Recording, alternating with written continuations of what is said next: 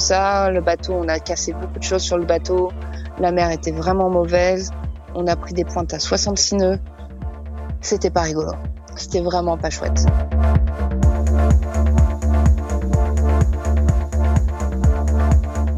Et, euh, on commence à voir en fait les, icebergs qu'on a dépassés euh, il y a 10 heures nous rattraper, en fait, revenir vers nous. Donc là, c'est plus du tout rigolo parce qu'on peut plus les éviter, on n'est plus manœuvrant. Mieux vaut être à terre et regretter de ne pas être en mer que l'inverse. Vous avez remarqué, en mer, certaines situations peuvent rapidement devenir très très compliquées si on cumule les facteurs de risque, comme les pannes, la météo ou encore un équipage sans aucune expérience. Je m'appelle Étienne, bienvenue sur Canal 16, le podcast où on partage vos galères en mer pour permettre à chacun de bénéficier de l'expérience des autres. Cet épisode est dédié à Dessine-moi la high-tech. Pour vous la faire courte, c'est une asso dont je fais partie qui intervient dans les hôpitaux pour faire rêver les enfants hospitalisés malades du cancer en leur proposant des ateliers high-tech type drone, robot, VR et également soutenir la recherche oncopédiatrique. Dessine-moi la high-tech est une association d'intérêt général N'hésitez pas à aller voir leur site, suivez-la sur les réseaux sociaux, l'asso a autant besoin de fonds que de communication.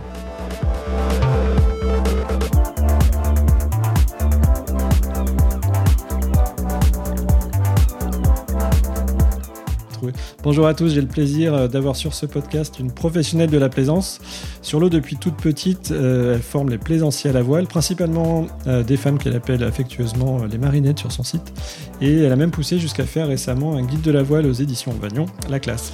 en tout cas, elle est avec nous pour cette demi-heure en direct de son van sur un port. J'espère qu'elle nous fera une photo parce que visiblement ça a l'air assez cocasse. Bonjour Julie. Bonjour Étienne.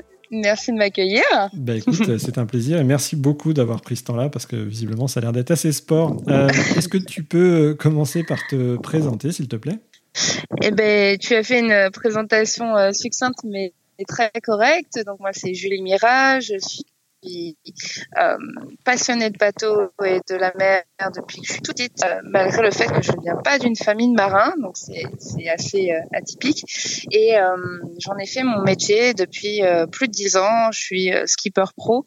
J'ai essentiellement navigué un peu partout dans le monde, fait pas mal d'expé polaires et euh, des convoyages et énormément de régates aussi. Et depuis euh, deux ans, j'ai créé les marinettes. Et donc les marinettes, c'est euh, c'est du coaching, voilà, c'est du coaching vraiment particulier où je me déplace à bord des bateaux pour accompagner les femmes et les couples dans leurs projets de navigation. Et, et parfois, c'est pas évident d'apprendre avec son conjoint. Tout le monde n'a pas les capacités de pédagogue. Et, et puis moi, j'ai un œil aussi de professionnel extérieur où parfois je vais pouvoir modifier quelques plan de pont sur le bateau pour le rendre un peu plus facile à la manœuvre et, et adapter vraiment euh, à leur gabarit. Parce que c'est souvent une peur que les femmes ont, c'est de, manquer de, de force, de puissance euh, due à leur gabarit euh, une fois en navigation. Voilà. Et ta zone de navigation euh, pour le coaching ou pour, pour, pour, juste pour naviguer, c'est de quel côté? Alors en coaching, je me déplace euh, vraiment partout à la demande. Donc euh, je vais suivre des, des, couples, des familles dans leur projet de voyage.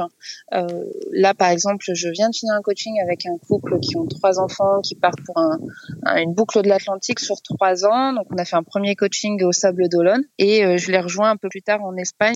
Et je vais avoir des coachings en Bretagne, en Belgique, en Méditerranée, euh, où, euh, où on m'appelle.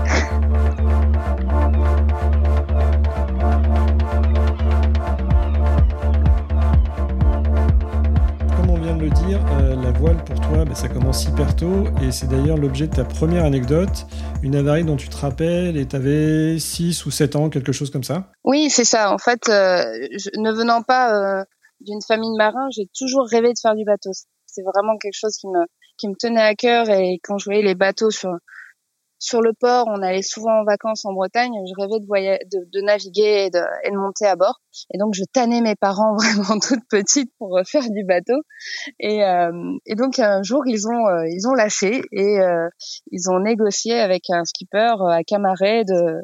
Donc, le contexte, c'est Camaret. Donc, c'est vraiment le, le bout du monde en Bretagne, au milieu des, des, des cailloux et surtout à la Toussaint. Donc sur le bateau, c'est un Sunshine 38, donc qui, c'est un bateau qui navigue encore beaucoup. Il y, a, il y a pas mal de familles qui, qui naviguent avec ce bateau et c'est un chouette bateau qui est qui, qui, bateau de croisière mais assez léger, assez assez sympa à naviguer.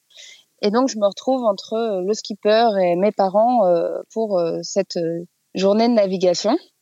Et comme prévu, il y avait un peu de vent. Donc il y avait plusieurs passagers à bord, on avait tous les gilets. Donc moi j'avais le droit d'être à bord, mais que si je restais en sandwich entre le skipper et, et mon père. Et, et j'étais super fière parce que j'avais appris tous les nœuds. J'étais vraiment très fière. Donc, comme je suis un peu, euh, voilà, j'étais une, une, petite fille très dynamique étant petite, je voulais faire plein de trucs sur le bateau, donc je voulais, je voulais participer. Donc ils m'ont dit, bah fais des nœuds. Donc je me retrouve à prendre un bout, on me donne euh, un bout et puis on me dit, euh, tu peux faire des nœuds sur ce bout.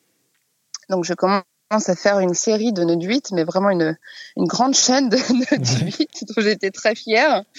Et, euh, et en fait, le, le, le, vent était, était plutôt... Bon, il y avait du vent, mais c'était... Voilà, ça allait. Et en fait, le, le vent monte, il y a, il y a un grain qui passe et, euh, et on était sous spi. Et en fait, c'est vraiment une image qui m'a marquée et qui a qui me marque encore et c'est mes premiers souvenirs de bateau où vraiment le, le, le bateau se couche sous spi avec le vent, l'écoute qui, qui est un peu bloquée parce que bah, j'avais commencé à faire des nœuds. Ah oui. euh, donc on pouvait pas choquer l'écoute. donc le spi qui part dans l'eau, et c'était vraiment la, la, scène de l'apocalypse quoi. Quand, quand le bateau euh, s'est mis euh, vraiment agité sous la force du spi parce qu'il y avait énormément de vent et que je me suis retrouvée donc euh, le bateau qui gitait, le spi dans l'eau, le, les barres de flèche dans l'eau et puis tout le monde qui est passé par dessus bord avec les gilets de sauvetage qui criaient, qui hurlaient, c'était l'apocalypse.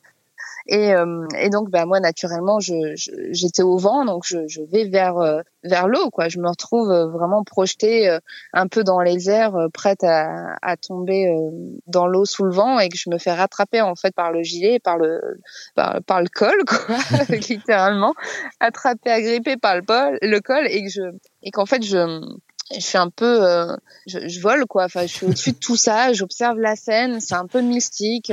La mer est blanche, le spi est dans l'eau, tout le monde hurle et moi je suis un peu comme ça suspendue par mon jet de sauvetage et je vois toute cette scène.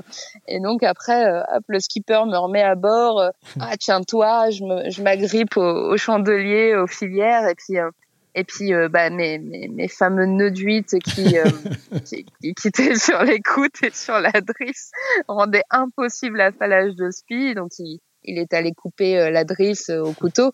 Et donc le bateau s'est remis à plat, tout le monde était dans l'eau, ça hurlait, c'était vraiment les, les, les, scènes de films euh, apocalyptiques. T'as absolument aucune envie de retourner naviguer quand tu ouais, ça. J'avais bien compris, du coup, c'est là où tu t'es dit, c'est ça que je veux faire en fait, si j'ai bien compris. Ah ouais, ah ouais. okay. Moi, c'est ça.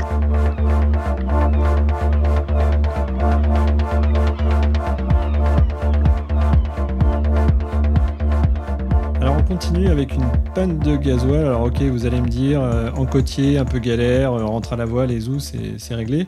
Sauf que toi, si j'ai bien compris, ça t'est arrivé au Groenland. Mais déjà, qu'est-ce que tu, qu'est-ce que tu faisais là-bas? C'est quand même une destination rare. Mais qu'est-ce que je faisais au Groenland? Mais oui.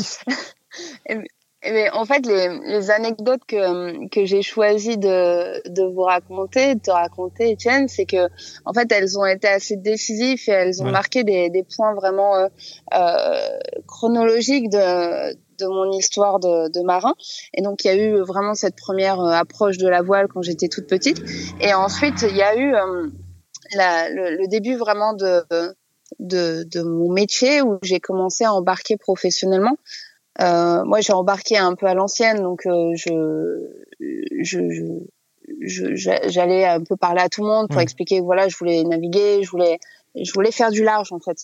j'avais vraiment envie, j'avais passé mon BE voile euh, à 18 ans et j'avais envie de naviguer au large, de vraiment de d'aller plus loin que l'horizon et euh, et donc ma première transat, euh, je suis partie une veille de Noël avec toute la famille qui attendait le sapin et, en fait je suis partie le 24 au matin en disant je suis désolée j'ai une transat c'est maintenant ou jamais il y a une place j'y vais. Et donc j'ai un peu planté tout le monde je suis partie c'était ma première euh, vraie transat. Et euh, et celle qui a fait que j'ai jamais débarqué en fait celle qui a fait que que je commence professionnellement à mettre un pied dans, dans ce métier de marin qui m'a vraiment fait découvrir aussi euh, l'auturier, le, le, grand large et, euh, et qui m'a donné cette passion et, et, qui a été vraiment le début de, de mon métier. Et du coup, euh, s'en est suivi euh, les embarquements parce que j'étais très à l'aise à bord, j'aimais vraiment ça. Donc assez facilement, j'ai trouvé des embarquements. J'ai commencé à faire du convoyage et un jour, je me suis retrouvée sur un, un projet de passage de Nord-Ouest en catamaran. Donc euh, c'était mmh. vraiment pas euh, euh, ça n'avait jamais été fait, c'était vraiment une première, donc c'était un gros projet, il y a eu beaucoup de préparation, un gros chantier, euh, et donc je partais avec, euh, donc moi j'étais second, hein, j'étais, je partais avec des marins expérimentés, et c'était mes premières navigations euh, dans le Grand Nord et dans la glace. Et, euh, et ça a été le coup de foudre, gros coup de foudre de voir tous les le radar avec tous les petits points des icebergs. C'était vraiment fascinant de naviguer au milieu d'immeubles de, glace. Incroyable. Et donc, c'était une assez longue navigation, assez dure parce qu'il faisait, il faisait quand même froid, la météo était mauvaise. Donc, c'était vraiment, vraiment rude. Et, euh, et en fait, il faut savoir qu'au vraiment tout au nord, il y a l'anticyclone arctique qui, qui fait un peu une, une bulle de, euh, de, de beau temps, si on peut appeler ça du beau temps. En tout cas, c'est une zone où il y a assez peu de vent. Dès qu'on monte assez nord, euh, vers l'Arctique, il y, a, y a plus beaucoup de vent. Et en plus, parfois, il peut y avoir tellement de glace qu'on peut pas naviguer sous voile. Donc, on va utiliser les moteurs pour euh, continuer notre navigation. Et donc, on était à ce moment où euh, on arrivait d'Islande, on avait eu beaucoup de mauvais temps. Et là, on rentre dans une bulle où c'est vraiment anticyclonique, au ciel bleu, il y a plus de nuit, hein, c'est jour permanent et, euh, et beaucoup de glace. Donc, on est au moteur, on a deux moteurs en catamaran. Euh, on, avance, puis euh, les, voilà, toutes les six heures au Groenland, faut qu'on fait un point euh, sécu avec les autorités pour dire où on est, euh, si tout va bien à bord euh, et l'état de la glace. Donc ça, c'est obligatoire tous les, toutes les six heures. Et si on le fait pas, c'est un médé qui est envoyé. On vient tout de suite nous chercher parce que les, les risques sont très élevés. Et donc, euh, le journal de bord est très très bien rempli, les heures moteurs, le, la jauge gasoil, tout est voilà très organisé. Je suis avec des marins pros euh, très compétents.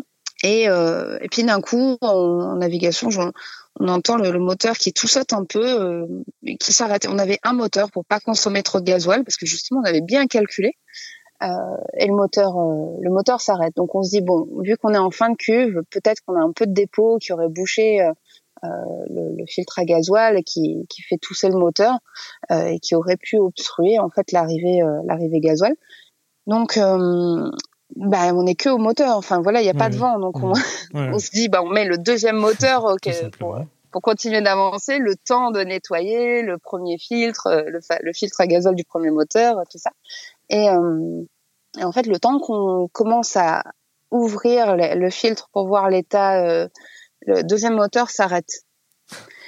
Et donc là, très vite, on comprend que bah, on a fait une bêtise. Hein. on a fait une bêtise. Puis la jauge, on tape sur la jauge. La jauge, elle est toujours un tiers, un tiers euh, entre la moitié et un tiers. Donc bon, euh, donc je reprends le livre de bord, je calcule toutes les heures moteurs avec le, le, le, jour où on a fait le plein complet, le régime, la conso, tout ça. Je, je fais mes calculs.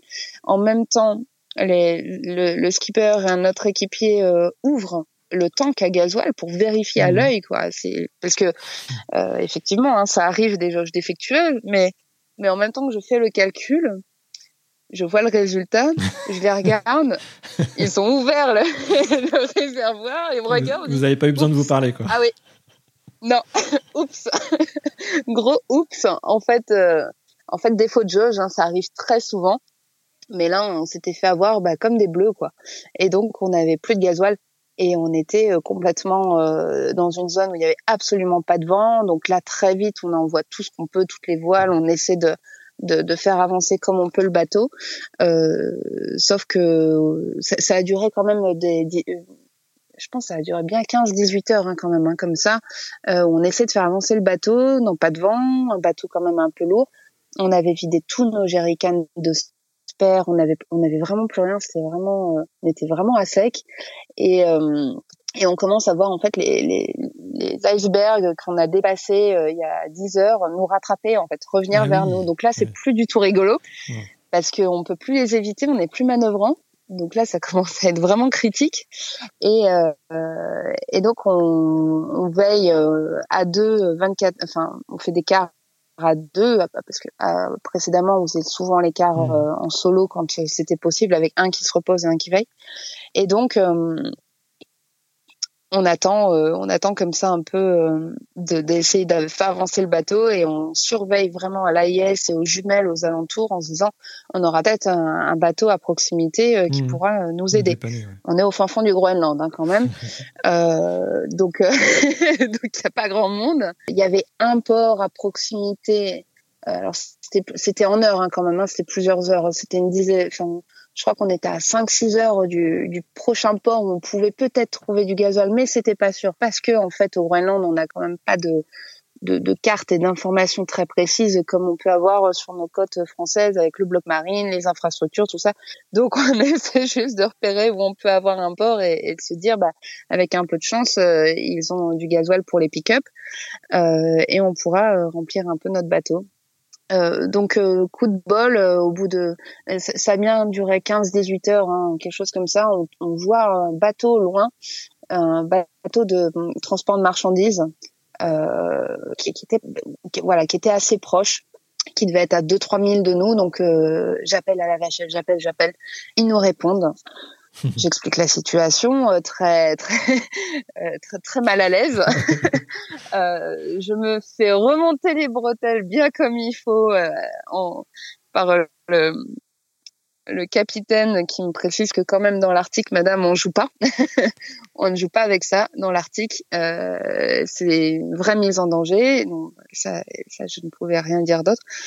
Et euh, il veut bien nous dépanner euh, d'un jerrycan euh, de gasoil. Donc on, on met à l'eau l'annexe en combi de survie parce que l'eau Bah est oui. quand même à zéro degré. Donc combi de survie, annexe à l'eau, avec avec euh, hop euh, un équipier. On arrive donc sous leur grosse grue et ils nous déposent un, un jerrycan de 20 litres de, de fuel lourd.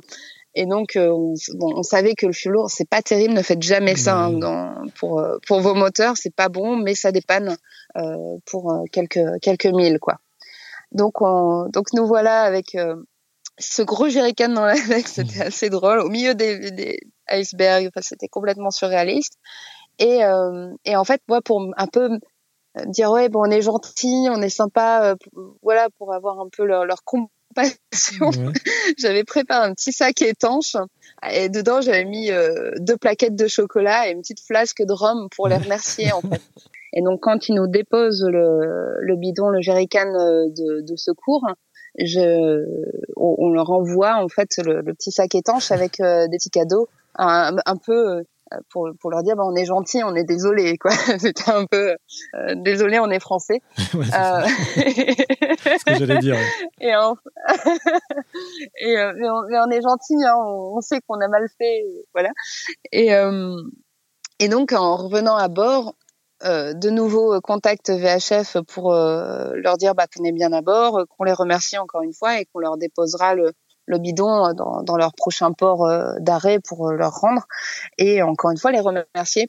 Et donc le, le commandant me, me fait remarquer que c'est une attention très sympathique, mais que la flasque de rhum n'était pas la bienvenue à bord et qu'elle sera elle sera jetée à la mer parce qu'en fait et donc là encore deux- deuxième erreur, erreur vraiment de de, de, de, de- coutume quoi. Ouais. et en fait euh, euh, là-bas en fait l'alcool euh, l'alcool est proscrit hein. C'est ils ont des gros soucis d'alcool donc c'était pas du tout le bienvenu à bord d'avoir une flasque de rhum. Voilà. Et on- et on- super. On a fait fureur au Groenland.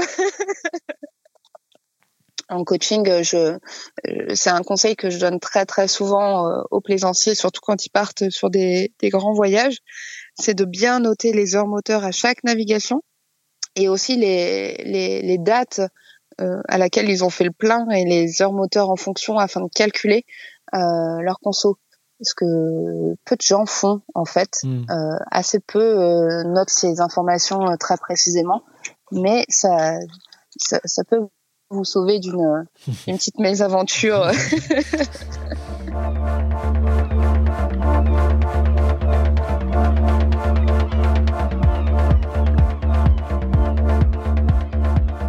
La troisième euh, anecdote, alors là, c'était, euh, je ne vais pas dire qu'on empilait les risques, mais en tous les cas, il y avait une, situation à risque et euh, vous êtes donné des obligations, en fait, ce qui a engendré une situation un peu compliquée.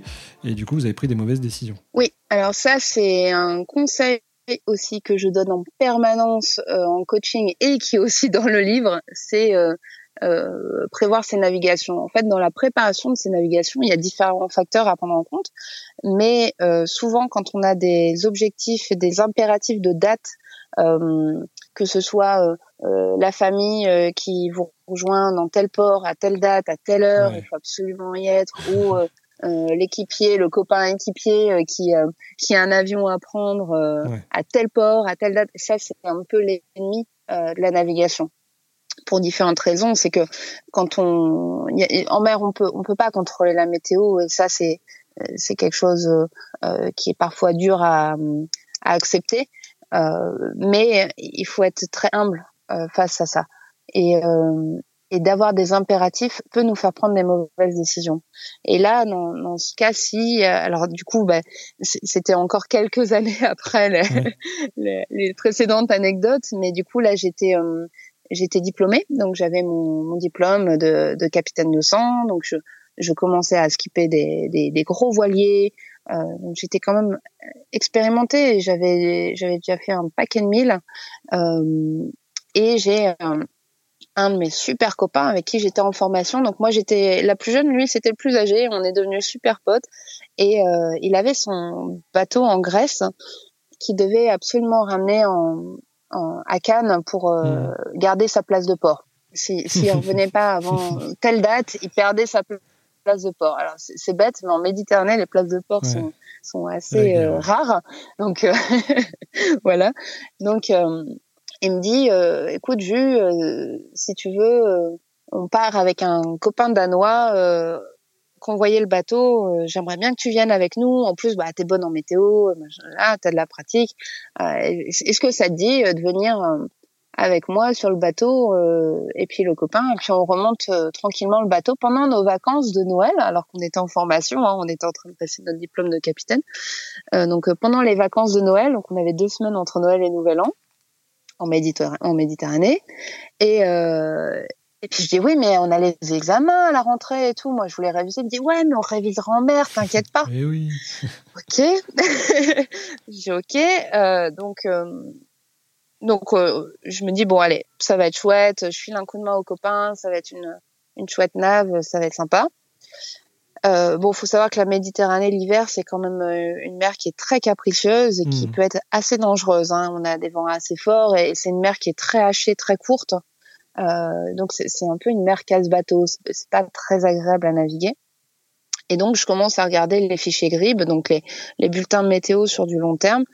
Euh, deux trois semaines avant, je commence à regarder un peu ce qui se passe dans la zone. Ça c'est quelque chose que je conseille aussi beaucoup aux, aux gens qui, qui partent naviguer, qui prévoient leur navigation, c'est de regarder bien avant la date du départ la météo, afin de voir les différents systèmes et comment ils évoluent euh, pendant le, les, les, les semaines précédant le, le départ.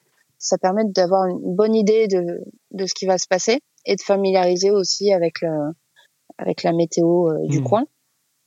Et donc, euh, dix jours avant de partir, je lui dis, écoute, euh, Doumé, donc Doumé écoutera ce podcast, il se reconnaîtra. Euh, je lui dis, écoute, Doumé, euh, euh, je, je le sens pas trop. euh, je pense que je, je pense que ça va pas le faire, quoi. Peut-être on annule les billets d'avion, on les repousse. Et, enfin, c'est dommage parce que on n'arrivera pas à ramener le bateau. Il y a vraiment du vent fort qui est annoncé, ça, ça passera pas. Dans ce coin-là, euh, donc c'est on, on passait la mer Ionienne, on passait de la Grèce à l'Italie.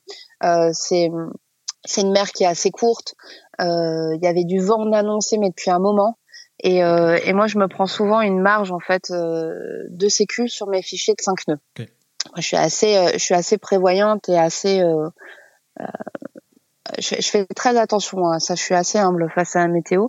Il y a toujours le coup de pas de chance. Hmm. Et, euh, et ça arrive à tous les marins. Ça arrivera toujours. Tu as beau naviguer, peu importe où tu te trouves sur terre, peu importe le- l'expérience que tu as, il y aura toujours le, le coup de pas de chance, quoi. Hmm. Et donc là, avec Doumé, on était dans le coup de pas de chance. Et donc on se retrouve, euh, on se retrouve avec les copains à récupérer son bateau. Alors son bateau qui était au sec en Grèce, donc le, soleil, ça tape bien, les UV abîment beaucoup les bateaux. Ça faut faire très attention aussi quand ça fait plusieurs semaines ou mois que vous êtes, vous n'êtes pas allé sur votre bateau euh, et qu'il est resté euh, aux UV. Les voiles, les capots de pont, les bouts, tout, tout, euh, tout crame un peu au soleil. Hein, mmh. Donc c'est, il faut être très vigilant avec ça. Et donc là, on se dit bon, on commence à avancer entre les îles. On était un peu protégés, on avance, puis on se dit on avance ce qu'on peut. Et on s'arrête dans une île. Euh, alors, on a vécu un très beau moment de vie. On arrivait 3 heures du matin le long d'un quai. C'était désert. Il y avait un, un, petit bistrot qui était encore allumé avec la fête dedans. Euh, on avait quand même pas beaucoup dormi. On était bien, bien crevés. On se dit, bon, on va boire une bière. Il est 3 heures du matin. La bière de l'arrivée. On sympathise avec tout le monde dedans. Il fêtait un mariage. Donc, tout le monde euh, dansait. C'était très chouette. Des moments magiques de bateau. Et, le lendemain matin, donc euh, on s'est couché quand même raisonnablement. Et euh, le lendemain matin, on regarde la météo et puis c'est pas terrible. On reprend les, on reprend les fichiers, c'est vraiment pas terrible. Et euh, dans les deux copains, donc il y a Doumé, le propriétaire du bateau, et puis un autre ami qui est danois, très costaud, super marin, vraiment un marin extraordinaire. Donc je suis, je suis avec deux marins professionnels. Hein. Moi, je suis la plus jeune en plus, donc je, je, je me fais toute petite et euh, et euh, le copain dit ouais ça passe ça va être chaud mais ça passe. D'où même regarde me dit Jules qu'est-ce que t'en penses? Moi je dis moi je pense que ça passe pas. Moi j'irai pas. Et, euh, et donc lui il se retrouve un peu entre les deux. Ouais. Et je pense que j'aurais pas du tout aimé être à sa place entre son ami de longue date, qui est un marin très chevronné, euh, très expérimenté, et qui pour lui ça passait. Et, euh, et moi euh, bah, j'avais 24 ans j'étais toute frêle. Et je me dis bah non moi j'y vais pas. Et euh, et on y est allé quand même. Donc on part très tôt le matin pour vraiment essayer de partir avec le moins de vent possible. Et donc moi le donc il est 6 7 heures du mat, je commence à cuisiner des un petit salé aux lentilles avec des saucisses et tout, des pommes de terre, je fais une grosse marmite. Donc ils se moquent tous les deux de moi, ils me disent qu'est-ce que tu fais? Mais qu'est-ce que tu fais des lentilles à 7 heures du mat quoi? et euh, je dis oui mais j'ai attends franchement Là, vu la météo, on n'arrivera pas à cuisiner, mmh. voire on pourra pas manger, donc on sera content de manger un bol de lentilles. Ça se mange chaud, ça se mange froid, on sera content. On est quand même en fin décembre. Hein. Euh, donc on, on, part et en fait, euh, eh ben, c'était catastrophique, hein. météo abominable. Hein. horrible. Euh, on a tous eu mal de mer euh, en plus de ça. Le bateau, on a cassé beaucoup de choses sur le bateau. La mer était vraiment mauvaise. On a pris des pointes à 66 nœuds. Hmm. C'était pas rigolo. C'était vraiment pas chouette. Et, euh, et, donc là, on a serré les dents pendant trois jours. Tout le monde était très inquiet parce que c'était vraiment un gros coup de vent. Il y avait beaucoup de bateaux en avarie autour de, enfin dans la zone dans laquelle on naviguait. Euh, ouais, non, c'était vraiment pas une bonne expérience. Euh, on pouvait même pas boire. On buvait un verre d'eau, on vomissait. Enfin, c'était catastrophique. On arrive vers l'Italie, on, on s'arrête euh, du coup au premier port qu'on touche, quoi. on s'arrête, on range le bateau et puis on reprend l'avion puisque on avait nos examens de rentrée ah et puis comme on avait beaucoup révisé, il fallait absolument qu'on rentre. Donc on était le 31 31 décembre, il fallait absolument rentrer parce que le 2 on reprenait l'école quoi. Et, euh, et donc je remonte dans le, je monte dans le mât avant de partir pour passer, euh, pour repasser une drisse puisqu'on avait cassé des drisses. Euh, donc je passe, je, je, monte dans le mât pour passer une drisse et, et je monte dans le mât et je me rends compte que le gréement quand même il est pas tout jeune quoi. Et en redescendant je dis mais Doumé, le, le gréement là, il, c'est, ça se passe comment? Il a quel âge le gréement? et là, il se décompose un peu. Et là, il est pas fier du tout. Il me dit, bah, bah il a ton âge. Et là, je, là, je me suis vraiment énervée parce que du coup, euh, je m'étais retrouvée dans une situation que j'avais un peu vu venir, donc je m'en voulais un peu d'y être allée. Et, à ce moment-là, je me suis dit, bah, j'aurais dû faire mon sac et, rentrer en avion. Euh, le gréement, en fait, euh, il était absolument trop vieux et encore enfin encore plus pour euh, ce genre de situation. Enfin, un, un gréement, passer 12 ans, euh, faut le changer. ça c'est c'est une règle. Et quand j'entends des plaisanciers me dire, ah oui, non, mais vraiment, la 15 ans, c'est costaud, hein, ça tient bien, et puis qui tire sur le, sur le, le banc. Et oui, certes, ça tient. Euh, c'est pas, c'est pas le câble, hein, c'est le certissage qui a une durée de vie. Mmh. Et, euh, et votre bateau, pour naviguer sereinement, il faut que le gréement, euh, le gréement dormant soit en bon état. Et, et passer, passer les 10 ans, il y a beaucoup moins de chances qu'il soit en bon état. selon en plus la manière dont vous avez navigué et la, ça, ça, abîme énormément le gréement. Donc c'est pas du tout sécurisant de, de, faire des choses comme ça. Et et donc j'étais très fâchée. Donc on est rentré en avion, euh, on est quand même restés tous amis. On est rentré en avion. Euh, l'épouse de Doubé est venue nous chercher euh, à, l'aéroport. 31 décembre dans l'aéroport, enfin dans l'avion, tout le monde était très apprêté, très élégant pour le, premier, enfin le jour de l'an. Nous, on était en ciré, mais mais catastrophique, mais vraiment horrible. Donc on, on est on est tous restés amis, tout va bien, on est tous retournés naviguer ensemble. Mais par contre, on a bien conscience que ce jour-là, on a pris les mauvaises décisions et qu'on a un peu, euh, un peu euh, cramé un joker. Parce qu'on avait l'obligation de euh, rentrer et tout ça. Ouais. Bah parce qu'il y avait il y avait cette fiche place de port de Cannes. Et, euh, donc au final il s'est arrangé, ça s'est quand même bien passé, il est retourné chercher son bateau tout seul plus tard, mais les impératifs c'est vraiment la, ça fait prendre des mauvaises décisions. Et ça c'est vraiment quelque chose qu'il faut un maximum éliminer. Et si euh, c'est euh, euh, des amis qui arrivent par le prochain avion et, et qu'on a peur de pas être à temps au port pour les accueillir et eh ben on, on réserve une chambre d'hôtel et on, tant pis c'est pas grave. Il y a toujours des solutions mais il faut pas prendre de, de décisions trop euh, trop millimétré parce que parce que c'est ce qui fait que le bateau est fantastique aussi, c'est qu'on peut pas tout prévoir et, euh, il faut jongler avec ces imprévus, avec la météo, avec l'équipage, avec le, le, bateau et, et c'est ce qui fait qu'on s'en lasse pas et qu'on aime ça.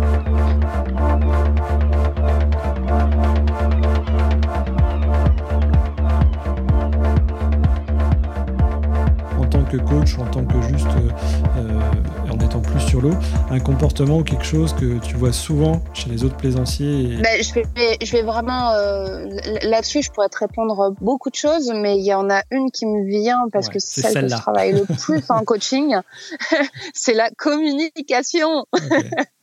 c'est de souvent euh, on a tous vu les, des manœuvres de bord chaotiques avec l'équipage qui, qui, qui se hurle dessus, qui donne des contre-ordres, qui, y a, où il y a rien de maîtrisé. Euh, et parfois, malheureusement, mais c'est Madame qui, qui s'en prend un peu euh, euh, plein les oreilles avec mais tire le truc. Ah là, la, dernière fois, j'étais au sport et, pourtant tout allait bien. Hein. saute, saute. Oh là là, elle est à deux mètres du quai, mais saute de quoi? Faut jamais sauter sur le quai. On saute pas sur le quai. Et, euh, et en fait, ça c'est souvent un... Alors, il y a, y a, différentes choses. Hein. Parfois, tu as un manque de, de compétences hein, techniques, clairement. Euh, donc, ça te met pas à l'aise. Et si t'es pas si t'es pas à l'aise pendant tes manœuvres, bah, tu vas retranscrire ton stress sur euh, sur l'autre. Ça, ça arrive énormément. Donc, déjà, il y a la formation. Ça, on le dira jamais assez. Et la communication il faut être très très clair et très précis. Quand tu es marin professionnel, tu apprends à naviguer avec euh, avec des gens euh, que tu ne connais pas.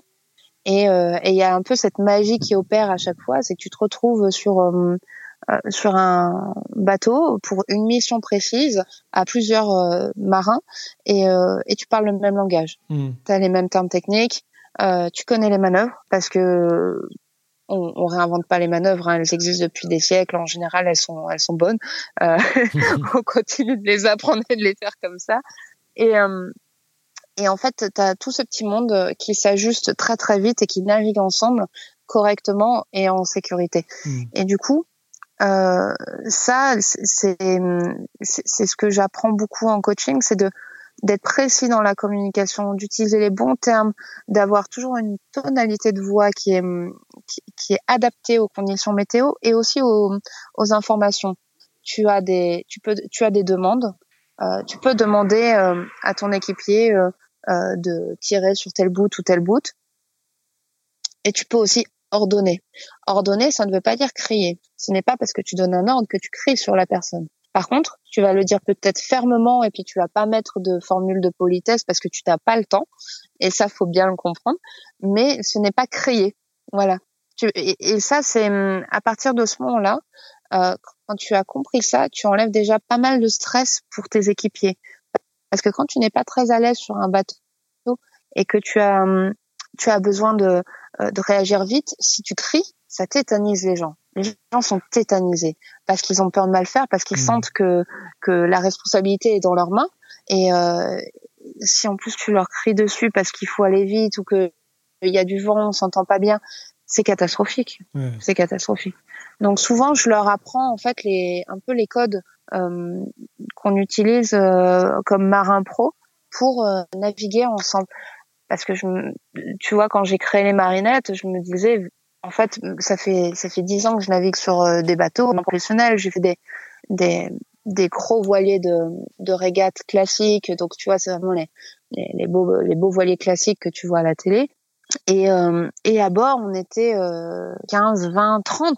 Et tu dis mais comment 30 membres d'équipage sur un si gros bateau peuvent naviguer correctement ensemble sans se mettre en danger pour faire avancer un bateau sur une régate en plus, qui est, qui est quand même euh, une, une, navigation particulière où tu vas chercher la performance? Euh, sans se connaître et sans s'entraîner avant. Hmm. Et ben en fait, il y a quelques codes. Hmm. Et euh, la communication, communiquer. et en fait, ça c'est valable dans la vie de tous les jours.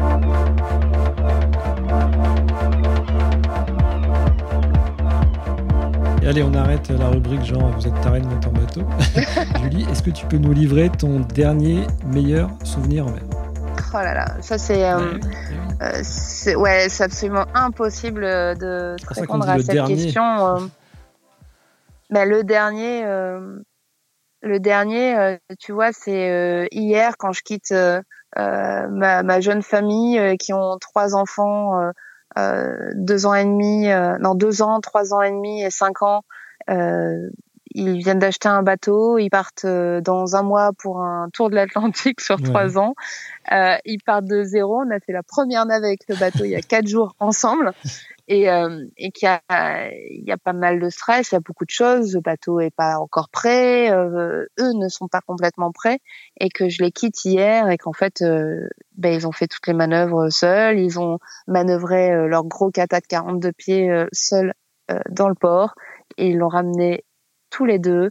On a navigué, il y avait, il y avait vraiment de l'air, il y avait ouais 25, 28 nœuds à peu près. Enfin, ça, mm. soufflait bien.